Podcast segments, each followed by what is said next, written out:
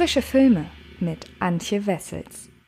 Hallo liebe Freds und herzlich willkommen zu einer neuen Ausgabe des Frische Filme Podcasts. In dieser Folge geht es um den Netflix Neustart I'm Thinking of Ending Things, der seit dem 4. September beim besagten Streamingdienst abrufbar ist und über den ich euch jetzt ein paar ja, Dinge erzählen möchte, die euch vielleicht den Ratschlag geben, den Film sich anzuschauen oder eben nicht.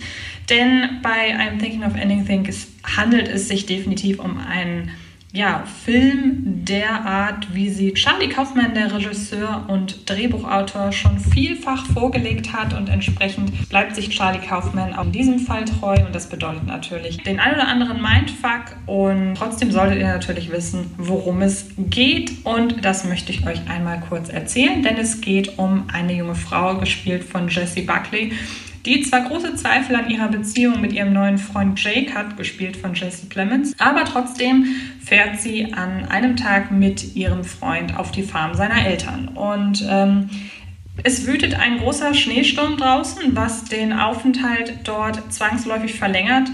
Und sie lernt Jakes Mutter, gespielt von Toni Collette, und ihren Vater, gespielt von, seinen Vater, gespielt von David Toulis, näher kennen und nimmt während dieses Treffens sehr beunruhigende Dinge wahr, denn zum Beispiel hängt an der Wand von Jakes Elternhaus ein Kinderfoto von ihr und nicht von Jake. Sie wird permanent auf dem Smartphone angerufen und wenn sie rangeht, erhält sie aber nur kryptische Worte, die ihr zugeflüstert werden. Und äh, wer sagt uns eigentlich, dass das, was wir uns um uns herum sehen, tatsächlich Realität ist? Das fragt sich die junge Frau, deren Name ich an dieser Stelle ganz bewusst nicht nennen möchte.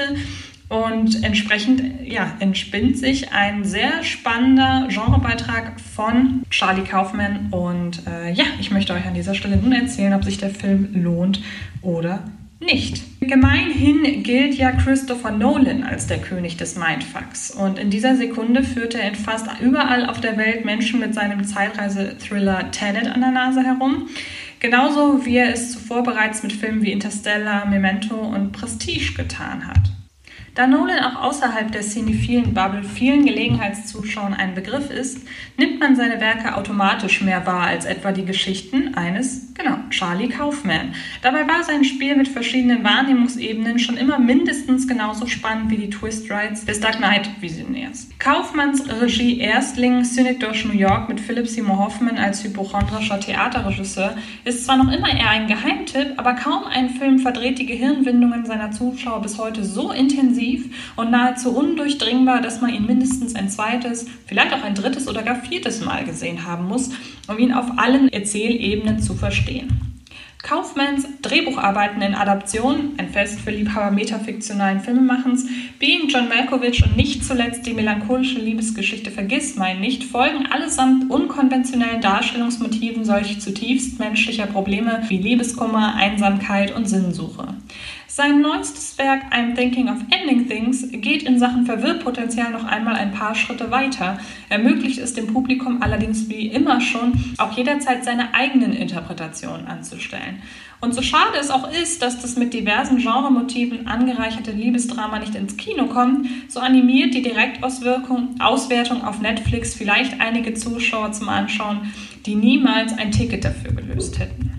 I'm Thinking of Ending Things basiert auf Ian Reeds gefeiertem Psychothriller The Ending. Du wirst dich fürchten und du wirst nicht wissen, warum. Den Roman vor der Sichtung der im besten Sinne eigenwilligen Filminterpretation gelesen zu haben, kann helfen, das bis zuletzt viele Leerstellen zurücklassende Drama zu verstehen oder auch im Nachhinein einige Dinge zu entwirren, die Charlie Kaufman offen lässt. Nun könnte man gefahrlos verraten, was für eine Geschichte die Vorlage erzählt, denn durch Kaufmanns Herangehensweise an die Story rund um ein eigentlich frisch verliebtes Pärchen, das erstmals zum Besuch bei den Schwiegereltern in Spee anrückt, Get Out lässt grüßen, besteht keine Gefahr, dass man eventuell bevorstehende Wendungen vorweggenommen bekäme. Trotzdem spoiler ich allein schon deshalb nicht, weil I'm Thinking of Ending Things gleichzeitig immer noch genug Roman-DNA enthält, als dass einen der Film am besten völlig kalt erwischt, um einmal die gesamte Klaviatur an Emotionen beim Zuschauer auszulösen. Den Tipp, sich zumindest im Nachhinein aber einmal durchzulesen, was denn zumindest die Buchvorlage mit den beiden Protagonisten Jake und seiner Freundin anstellt,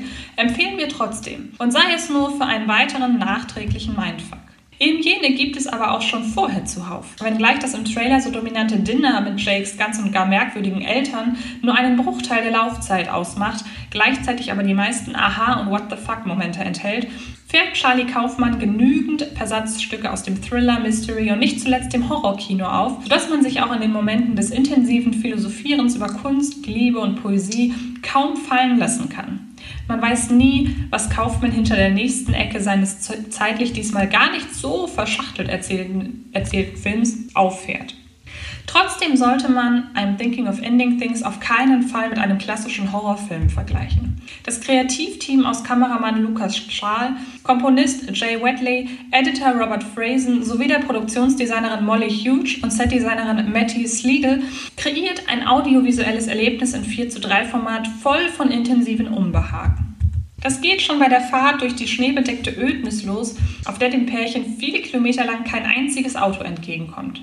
Lediglich die Scheinwerfer ermöglichen den Blick durch das dichte Schneetreiben. Wenn hier draußen irgendetwas passiert, würden die beiden vermutlich unentdeckt bleiben. Gleichzeitig lässt dieser Umstand das Innere des Wagens noch beengter erscheinen. Während wir die um das Verlorensein und den Wunsch nach einem Beziehungsende kreisenden Gedanken der jungen Frau aus dem Off hören, sucht Jake verkrampft das Gespräch. Ahnungslos, dass beide eigentlich die ganze Zeit aneinander vorbei kommunizieren. Eine unangenehme Situation, versteckt unter philosophischen Abhandlungen über das Sein, die Liebe und Kunst. Denn Gedichte, Filme, Filmkritik, Charlie Kaufman hat sich schon immer gern und intensiv mit der Wahrnehmung von jedweder Form der Popkultur und mitunter gar seiner eigenen auseinandergesetzt. In diesem Fall lässt er seine Protagonistin gar eine bekannte Filmkritikerin rezitieren und schwadroniert über die Schauspielleistung von Gina Rowlands in John Cassavetes Ein Fall und eine Frau unter Einfluss und damit letztlich über sich selbst. I'm Thinking of Ending Things ist voll von auf den ersten Blick zusammenhanglosen Diskussionen. Wie das eben so ist, wenn man lange mit einer anderen Person im Auto unterwegs ist und peinliche Stille vermeiden will.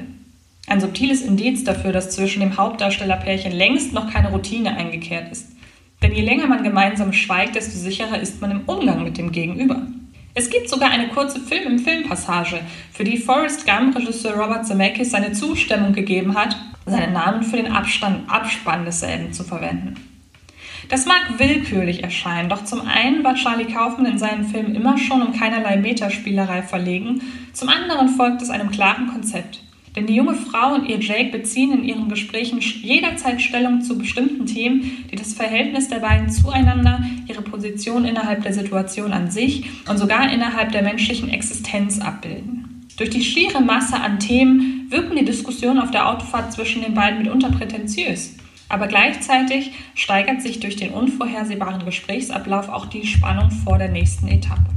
Das bereits beschriebene Essen im Hause von Jakes Eltern ist derweil eine Ansammlung an Skurrilitäten. Menschen altern willkürlich, Kleidungsstücke wechseln ihre Farbe, genauso wie Namen, Studiengänge und die Geschichte vom gemeinsamen Kennenlernen.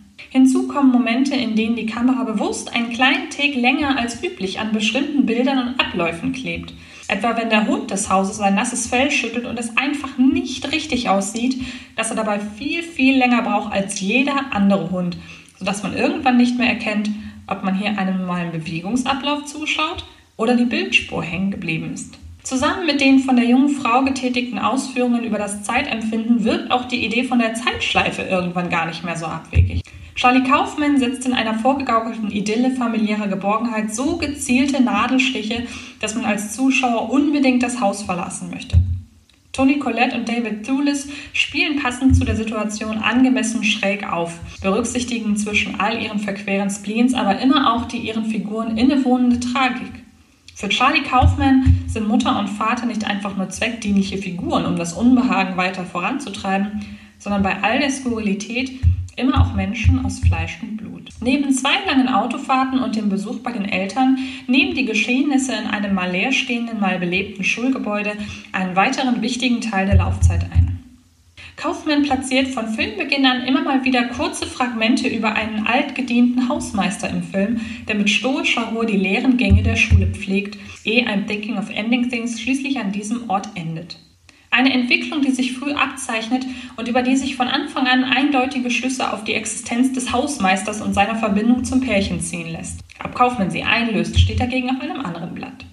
Wenn der Regisseur und Autor gegen Ende schließlich alle Storyfäden zusammenführt oder sagen wir besser, sie immerhin alle in einer Hand nimmt, miteinander verknoten kann sie nur der Zuschauer selbst so, wie es ihm zusagt, reichen die Stilmittel dafür gar bis zum Musical. Es wirkt fast so, als würde sich Charlie Kaufman mittels seiner unbändigen Kreativität auch ein Stück weit dafür entschuldigen wollen, dass er dem Zuschauer hier mal wieder solch einen Brocken vorgelegt hat. Aber das Ganze soll schließlich auch Spaß machen. Auch wenn man es bei der unterkühlten Mimik von Jesse Buckley und Jesse Plemons nicht immer ansieht, ist ihre Leidenschaft für ihre anspruchsvollen Rollen jederzeit spürbar. Den beiden kommt die schwierige Aufgabe zu, jederzeit in einer Melancholie verwurzelt zu sein und aus dieser heraus glaubhafte Emotionen nach außen hin zu transportieren. Interesse am Leben ihrer Schwiegereltern bei der jungen Frau, die stille Hoffnung darauf, dass sich seine Liebste hoffentlich bald auch für die Dinge interessieren könnte, die ihn selbst bewegen, Musicals zum Beispiel bei Jake. Gerade zum Ende hin wird das besonders auffällig, als sich große Emotionen wie Neugier, Wut, Freude und Trauer bahnbrechen, die nicht einfach nur im Moment präsentiert werden, sondern von den zwei Stunden zuvor eingefärbt sind. So ungern man selbst mit den beiden gemeinsam durch den Schnee fahren würde, so gerne schaut man ihnen dabei zu. Kommen wir also zu einem Fazit. Ein Film zum mehrmaligen Entdecken.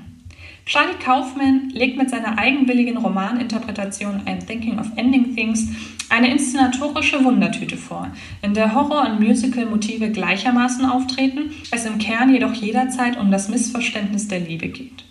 Oder um das, was sich sonst noch so in den Film hineininterpretieren lässt. Wie ich es am Anfang bereits gesagt habe, könnt ihr I'm Thinking of Ending Things ab dem oder seit dem 4. September bei Netflix streamen und seid euch gewiss, ihr müsst ein wenig ja, Zeit mitbringen und eben auch den Willen, euch auf das Ganze einzulassen, denn der Film dauert zweieinviertel Stunden, also ist wirklich eben dieser Brocken, von dem ich sprach. Aber ich denke, wer Bock drauf hat, der bekommt hier auf jeden Fall einen sehr schönen Film präsentiert.